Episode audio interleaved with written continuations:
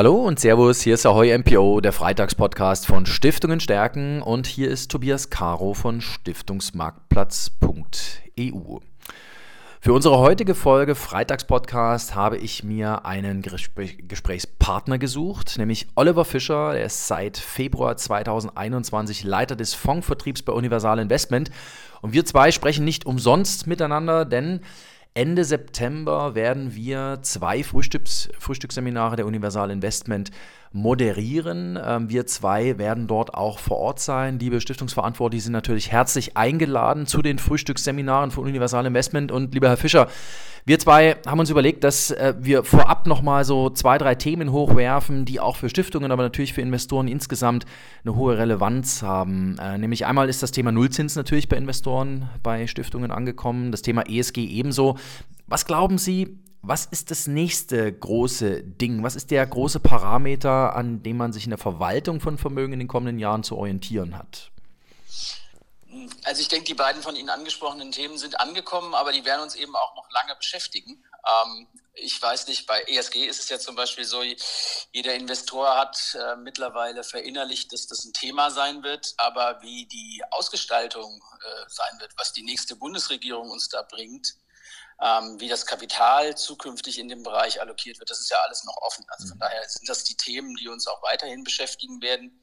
Auch bei der Nullzinspolitik äh, ist äh, natürlich weiterhin das Problem, ja, jeder hat verinnerlicht, er muss Risiken eingehen, um Rendite zu bekommen, aber hm, muss man das wirklich nur, kann man das wirklich nur im Bereich Aktien oder gibt es da nicht auch Alternativen? Ähm, ich denke da zum Beispiel an Emerging Market Steps oder in den, den Corporate-Bereich. Ähm, das sind also noch, sind, sind schon noch die zentralen Themen, die uns auch in Zukunft beschäftigen werden. Aber andere Trends, die, die so ihre Schatten vorauswerfen sozusagen, sind sicherlich im Bereich, ähm, weiterhin im Bereich Digitalisierung, ähm, Blockchain mhm. äh, und Cryptocurrencies anzusiedeln. Mhm. Das ist natürlich ein ganz, äh, ich sage jetzt ganz bewusst auch, nehme das Wort in den Mund, es ist ein bisschen noch ein kryptisches Thema, ähm, speziell im Stiftungsbereich. Ähm, wir werden dazu zum Tag der Stiftung, 1. Oktober, äh, mal einen ersten Versuch machen, was es denn zum Beispiel bedeutet, das Stiftungsvermögen ein Stück weit zu tokenisieren. Ähm, spannendes Thema, glaube ich. Ähm, wenn wir beim Thema ESG noch mal kurz bleiben. Sie haben gesagt, da ist jetzt noch einiges im Werden, im Kommen. Ähm, kann man das aus Investorensicht noch ein bisschen sortieren, was dann noch kommt? Also wir haben jetzt die Offenlegungsverordnung gehabt mit Artikel 6, Artikel 8, Artikel 9. Ähm, es wird sehr viel an dem Faktor E rumgeschliffen, sage ich jetzt mal. Ähm, was kommt denn dann noch? Was kommt vor allem auf Anleger da noch zu? Ja, was kommt noch? Also was, was bedeutet das vor allem erstmal? Das ist äh, die, die wichtigere Frage. Ne? Also ich mhm. meine, es gibt äh, so definiert, es gibt ähm, Begriffe wie äh, nachhaltige Merkmale, Artikel 8 betreffend, oder nachhaltige Anlageziele, Artikel 9 betreffend. Aber wie wird das definiert? Also welchen Weg schlägt da die Regulierung ein? Das wissen wir noch gar nicht. Also das mhm. heißt, wir sind ja noch ein ganzes Stück weit im, im Blindflug unterwegs.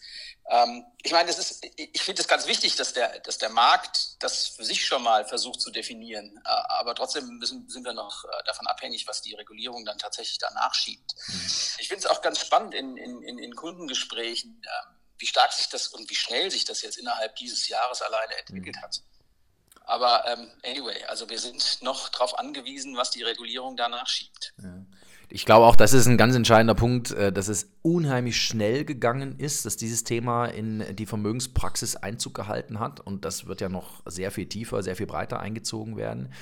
Ähm, in dem Kontext habe ich mich gefragt, wie wichtig es denn eigentlich ist, äh, künftig im Vermögen ähm, mit Verwaltern zu arbeiten, die einzelne Aspekte abdecken. Ich kann mir vorstellen, wir reden von einem sehr komplexen Umfeld.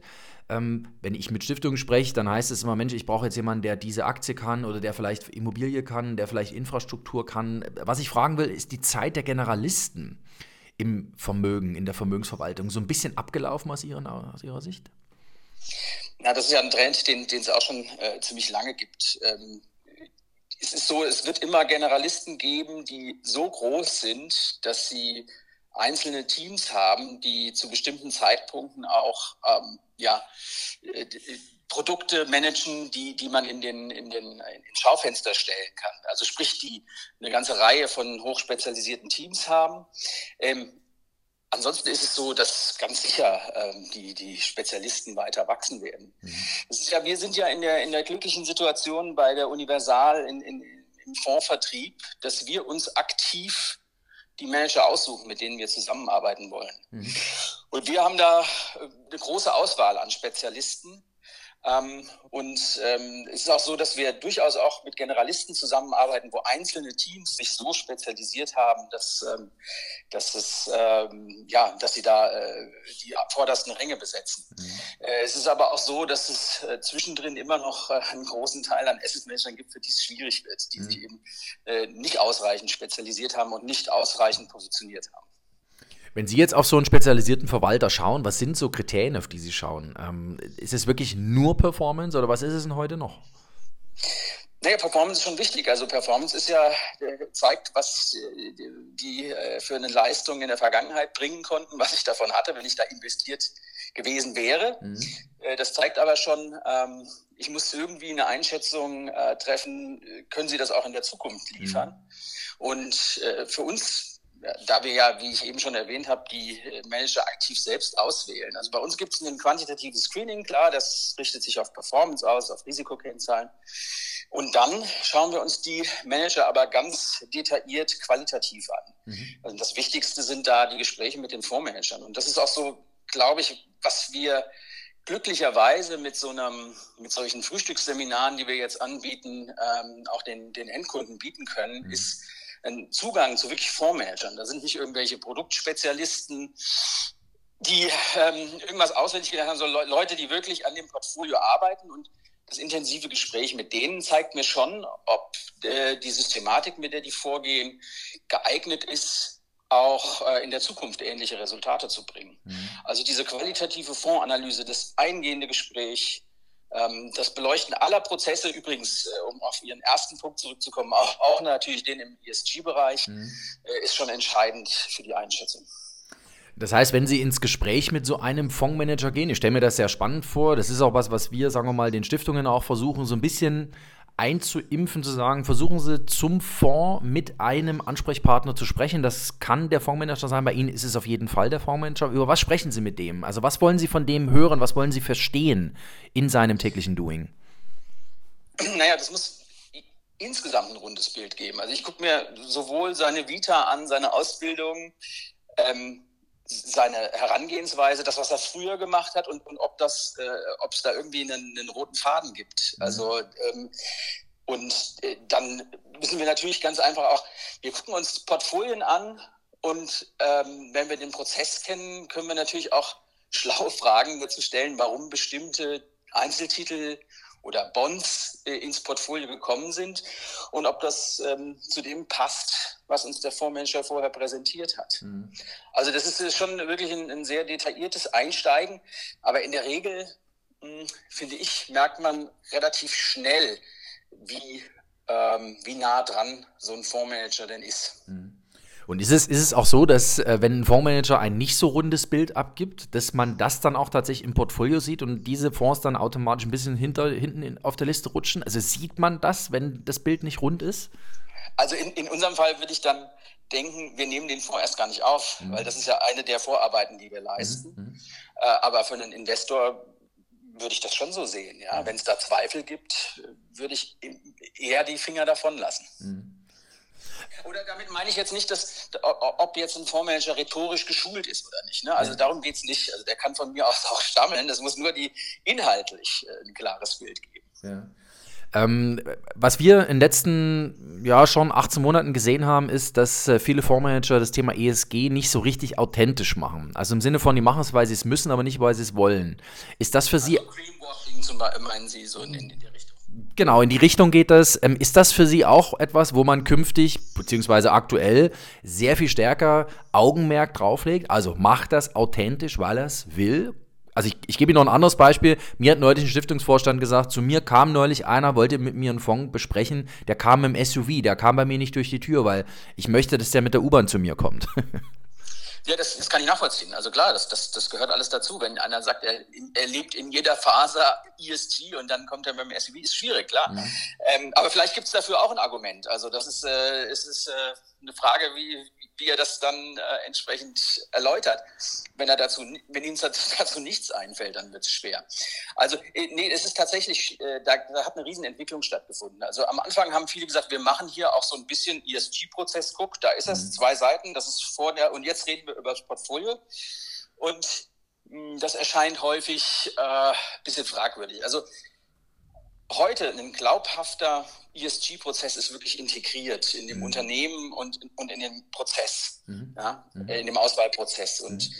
das ist, da, da merkt man schon deutliche Qualitätsunterschiede. Also, oder sprich, Unterschiede im Commitment zu dem, was man an ESG da anbieten will. Ähm, letzte Frage noch äh, zu unserem Frühstücksseminar, zu den Frühstücksseminaren in Düsseldorf und in München Ende September.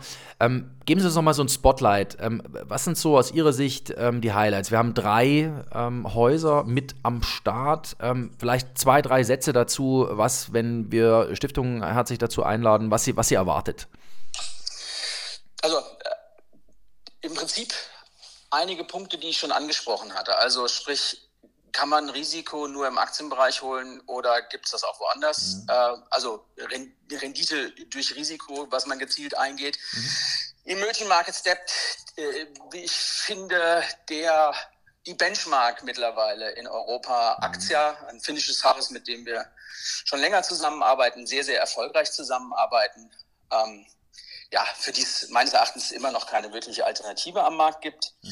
Äh, dann ähm, wenn es darum geht, wie, wie kann ich äh, ja, als äh, äh, Geldmarktersatz ähm, relativ risikoarm in, diesen, in, in diesem Zinsumfeld Geld anlegen. Dann ist Cape Capital sehr interessant mhm. äh, aus der Schweiz, äh, Subordinated Bonds.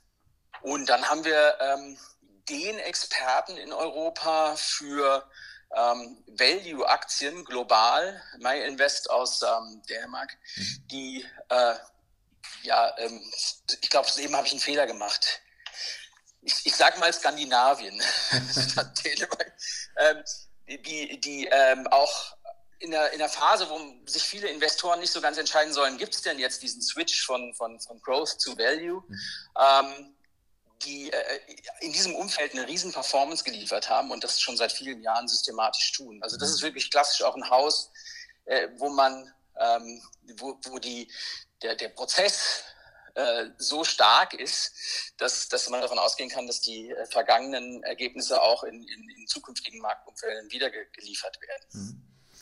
Also wenn ich das jetzt zusammenfasse, sind es wirklich drei Spezialisten, die jeder für sich einen äh, Teil des Marktes bearbeiten, das aber wiederum sehr, sehr erfolgreich. Ich finde gerade das, was Sie jetzt zum Beispiel zu den Emerging Markets gesagt haben, ähm, wir hören das ganz viel aus Stiftungen, dass äh, da jetzt ganz offensichtlich irgendwo der Fokus sich ein Stückchen weitet, dass man mal hinter den Tellerrand schaut, also hinterm Ural, sage ich mal ähm, was es denn da sonst noch so alles gibt, ähm, weil man einfach sieht, dass wenn man in der Rente bleiben will, in der Anleihe bleiben will, dass man dann ein Stück weit sich aus Europa rausbewegen muss. Und natürlich das Thema Value-Aktien auch ganz entscheidend, ähm, wenn ich als äh, Stiftungsinvestor einen langfristigen Horizont mitbringe und den bringe ich mit, wenn ich eine Stiftung bin, ähm, dann kommen natürlich in dem jetzigen Umfeld, gerade mit den Bewertungsdiskrepanzen, die da sind, Value-Aktien automatisch auf dem Schirm. Insofern ähm, finde ich das ein sehr, sehr spannendes Feld. Ich freue mich auf die Veranstaltung, ähm, freue mich, dass Sie sich heute Zeit genommen haben für unseren Freitagspodcast, lieber Oliver Fischer.